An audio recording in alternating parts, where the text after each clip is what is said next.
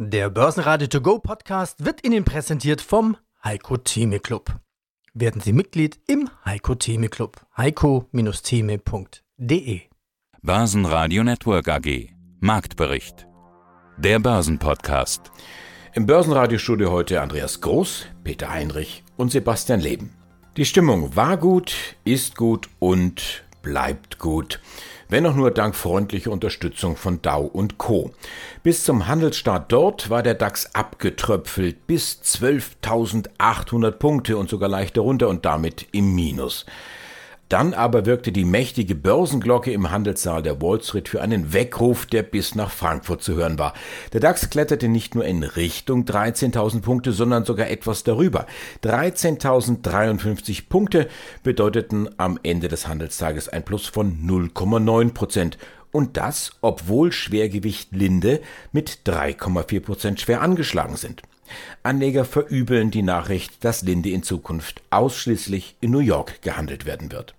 Beim MDAX das Plus noch deutlicher 2,4 Prozent. Schlusskurs am Dienstag 23.807 Punkte. Sie hören Interviews in Auszügen mit Falco Block von der DZ Bank. KI im Gesundheitswesen könnte über 400.000 Menschenleben retten.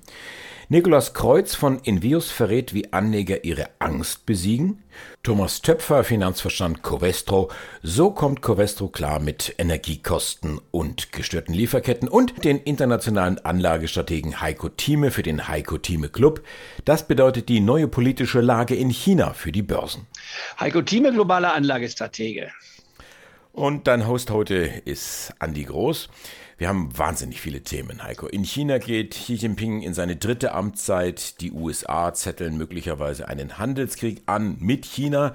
Italien rückt so weit nach rechts wie seit Mussolini nicht mehr. England bekommt einen neuen Premier. Die EZB steht vor der nächsten Zinserhöhung. Der IFO-Index frisch reingekommen, stabilisiert sich in Deutschland.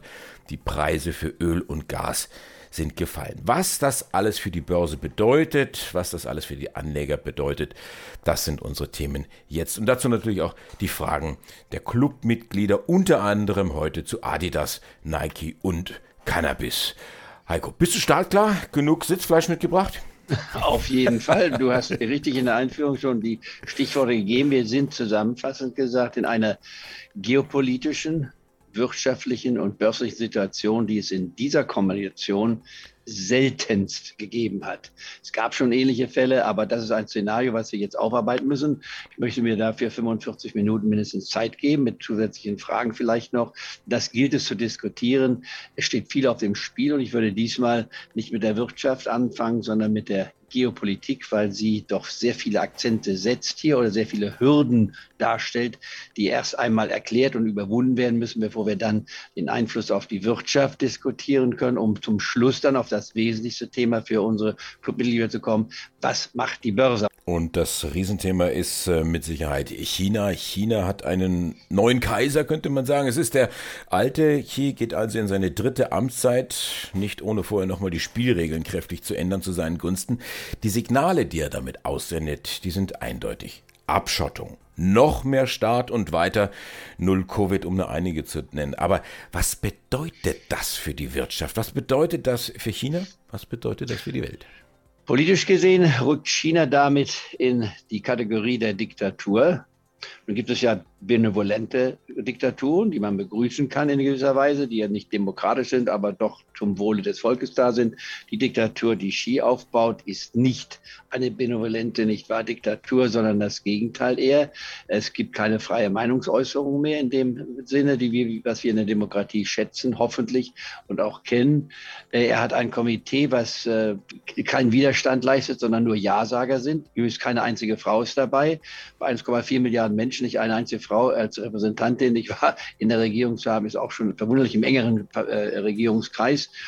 Der Mann ist 69 Jahre, das ist vielleicht das Positive, also zehn Jahre jünger als ich, aber äh, der kann nicht ewig reagieren, obwohl nach der dritten Amtszeit in fünf Jahren er sich noch offen gelassen hat, ob er noch ein viertes Mal antreten wird und damit also Mao Zedongs äh, Zeit weit überschreiten könnte noch. Also kurzum, äh, das ist ein Negativum wird sich auch negativ meines Erachtens für das Standing Chinas in der Welt auswirken. Aber jetzt müssen wir das Aber stellen. China ist nun mal mit 1,4 Milliarden Menschen zurzeit die zweitgrößte Wirtschaft der Welt. Das lässt sich nicht ignorieren. Und wie grenzen wir uns in der Welt damit ab? In anderen Worten, was ich jetzt sehe, ist Folgendes. Eine enorme Auseinandersetzung, keine Harmonie mehr, keine Hegemonie mehr, eine Auseinandersetzung zwischen den Diktaturen und der Demokratie. Und die Demokratie ist sehr stark herausgefordert. Nikolaus Kreuz, CIO von Envios. Wir hatten uns ja auch auf dem Börsentag München und Düsseldorf getroffen und ein Interview geführt. Ja, und hier sagten Sie, die Rat an Anleger eigentlich genau das Gleiche. Investitionen streuen und dem Heimatmarkt oder der Heimatmarktneigung widerstehen. Das gilt also immer noch. Cash ist fesch. Absolut. Cash ist fesch. Wie viel Liquidität halten Sie denn derzeit? Faktisch immer noch über 80 Prozent. Wir sind jetzt aber in unserer Einstellung zum Kapitalmarkt jetzt eigentlich schon einen Schritt weiter. Sozusagen, wenn wir jetzt den Boden charttechnisch auch bilden und das sieht alles danach relativ gut aus, wenn wir bis Ende des Jahres in etwa diese Niveaus, diese Kursniveaus halten, dann gilt es weiter zu investieren, weil die Börse natürlich die Zukunft eskontiert. Und äh, wie Sie eingangs das ja auch angeführt haben, wir müssen gegen eine zehnprozentige Inflation agieren. Auf der Festgeldseite gibt es nach wie vor nur geringe Zinsen. Das reicht nicht, um real letzten Endes Vermögen zu sichern oder Vermögen zu mehren. Das sind Faktoren, die können wir ja nicht wegdiskutieren. Und mittel- bis langfristig ist die Investition im Produktivkapital, sprich in die Aktie, nach wie vor die sinnvollste. Und da gilt es an der Börse günstig einkaufen, teuer verkaufen. Also seine Risikokontrollillusion vielleicht auch mal ein bisschen Abstand zu nehmen dieser Mean Reversion Theorie auch zu trauen, dass alles, was jetzt gerade wieder ausatmet, günstiger wird, auch mittel- bis langfristig wieder wertvoller wird. Also es gilt auch langen Atem zu beweisen, manchmal auch mit dem Gluteus Maximus, also sprich mit dem hinteren Gesäßbacken Dinge auch auszusitzen, sofern man breit gestreut hat und eben halt nicht ausschließlich hochverlustige Einzeltitel hat, die vielleicht schon nicht mehr en vogue sind, die nicht mehr die Zukunft darstellen, beziehungsweise die an der Bedürfniskette der Menschen vorbei produzieren. Das sind Unternehmen, die dann auch berechtigterweise vom Kurszettel verschwinden. Also Sie als Vermögensverwalter müssen quasi die Risiken immer im Auge behalten, ja, aber nicht die Angst. Also ich glaube, dass die Angst vor weiteren Kursverlusten viele davon abhängt zu investieren. Aber ich muss ja an den Schmerzpunkt herangehen, kaufen, wenn die Kanonen donnern. Das klingt so einfach, aber wie kann der Anleger Angst bekämpfen? Hm, durch Erfahrung, ausschließlich durch Erfahrung. Wenn Sie sich Extremsportler anschauen und auch all die doch relativ erfolgreichen Fondsmanager für sich, das bezieht sich immer nur auf Erfahrung. Es gibt auch unterschiedliche wissenschaftliche Studien von Berkeley, die auch zeigen, dass gewisse ähm, exogene Schocks, ähnlich wie die Hypothekenkrise in Amerika, Lehman Brothers und auch die Asienkrise, solche Faktoren, auch die Dotcom-Krise, die Anlegerschar auch prägt. In der Risikoaversion, Teilen aber eben halt auch mit Risiken umgehen zu können, weil sie die Erfahrung haben. Wenn sie etwas nicht erfahren haben, am eigenen Leibe und vielleicht nur angelesen haben, und das gilt jetzt auch für die neuen jungen Anleger, die in den letzten zwei, drei Jahren in den Markt eingestiegen sind, die haben ja jetzt einen Paradigmenwechsel, den sie erleben. Die kennen ja gar keine Verluste. Die kannten ja nur eine Börse und die ging Richtung Norden. Jetzt geht's aber auch schon mal jetzt schlank elf Monate oder knapp zehn Monate südwärts für die breiten Indizes. Und diese Dinge führen natürlich zur Angst, wenn man es nicht vorher schon erlebt hat, dass auf jedes Tief ein neues Hoch folgt. Ja, auch am Dienstag tiefrot gestreift die Aktie von Adidas. Die Talfahrt geht also weiter und stoppt vorübergehend unter 100 Euro. Auch der IFO-Index gibt nach, aber nur minimal und ist damit sogar besser als befürchtet. Wohlwollend könnte man hier von einer Stabilisierung sprechen. Mehr Umsatz, aber weniger Gewinn steht bei SAP in den Büchern. Mit über 6% plus ist SAP DAX Spitzenreiter. Dagegen erleidet Covestro einen regelrechten Ergebniseinbruch. Ja, mein Name ist Thomas Töpfer, ich bin Finanzvorstand von Covestro. Heute Morgen in der Redaktionskonferenz habe ich gesagt, dass unser Gespräch hier ganz besonders spannend wird, weil bei Ihnen so ziemlich alle Themen, die gerade in der Diskussion geprägt sind, relevant sind. Energiekosten, Energiesicherheit, Lieferketten, Liefersicherheit, mögliche Rezession, Bauboom, Nachhaltigkeit, Kreislaufwirtschaft vor allen Dingen bei Ihnen. Wir können das alles nur berühren, wir können natürlich nicht alles ausführlich besprechen, aber hängt ja auch alles irgendwie miteinander zusammen. Gehen wir es mal von der Zahlenseite an. Das sind ja auch Ihre Q3-Zahlen erschienen. Das Thema, das der Markt da heute am meisten spielt, ist die Prognose. Die Gewinnprognose für das Gesamtjahr liegt jetzt nur noch bei 1,7 bis 1,8 Milliarden Euro. Bisher waren es 1,7 bis 2,2. Also keine Prognosesenkung, das will ich betonen, sondern eine Konkretisierung auf das untere Ende der Spanne.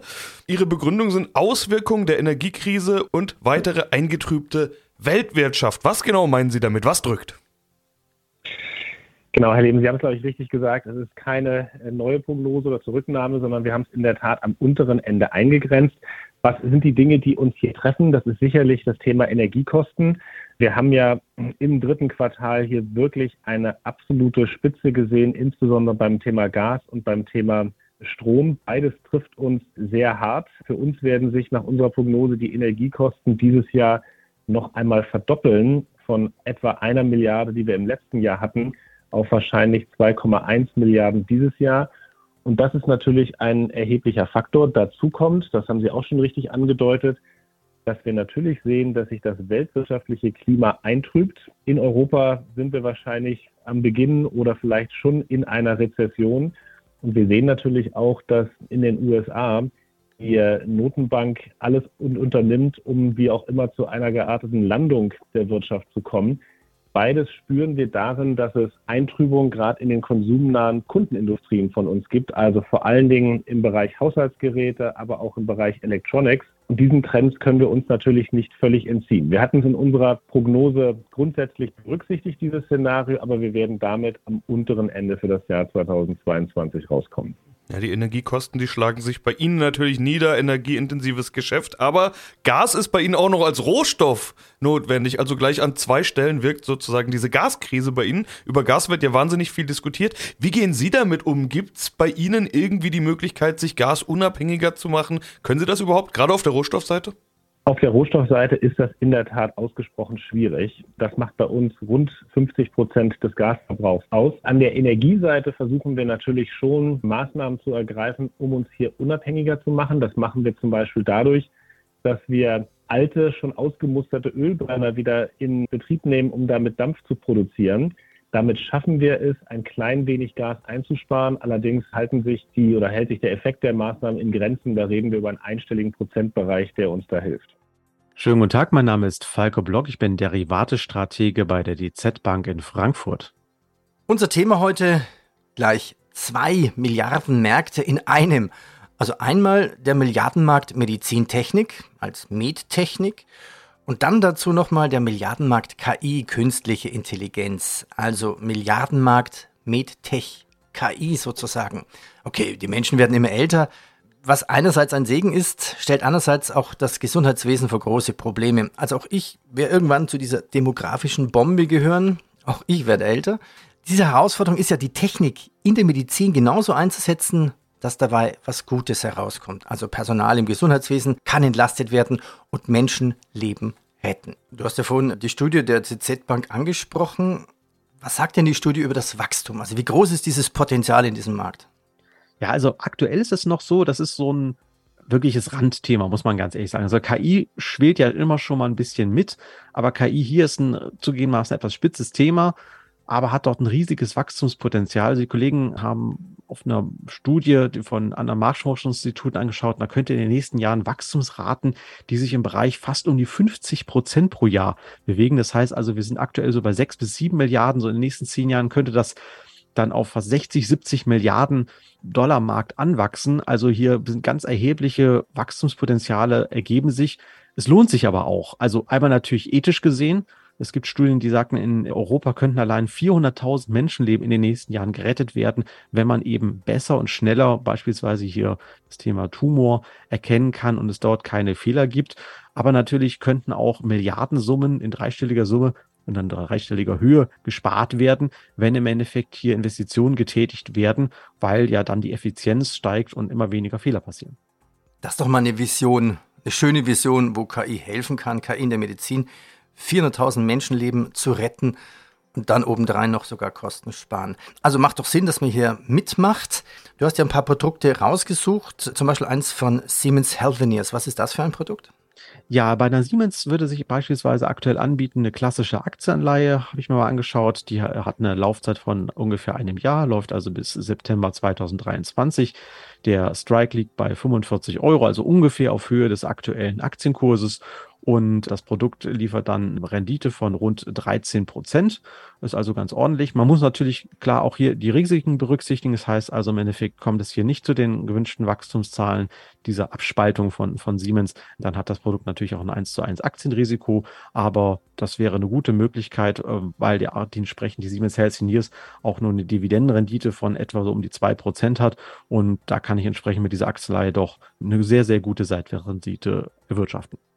Die Interviews in voller Länge hören Sie jeweils bei uns im laufenden Programm bei börsenradio.de oder in der kostenlosen App. Das Team vom Börsenradio wünscht Ihnen jetzt ein gutes Händchen bei all Ihren Investmententscheidungen. Für Sie am Mikrofon heute Andi Groß. Börsenradio Network AG. Marktbericht. Der Börsenpodcast. Der Börsenradio To Go Podcast wurde Ihnen präsentiert vom Heiko Theme Club.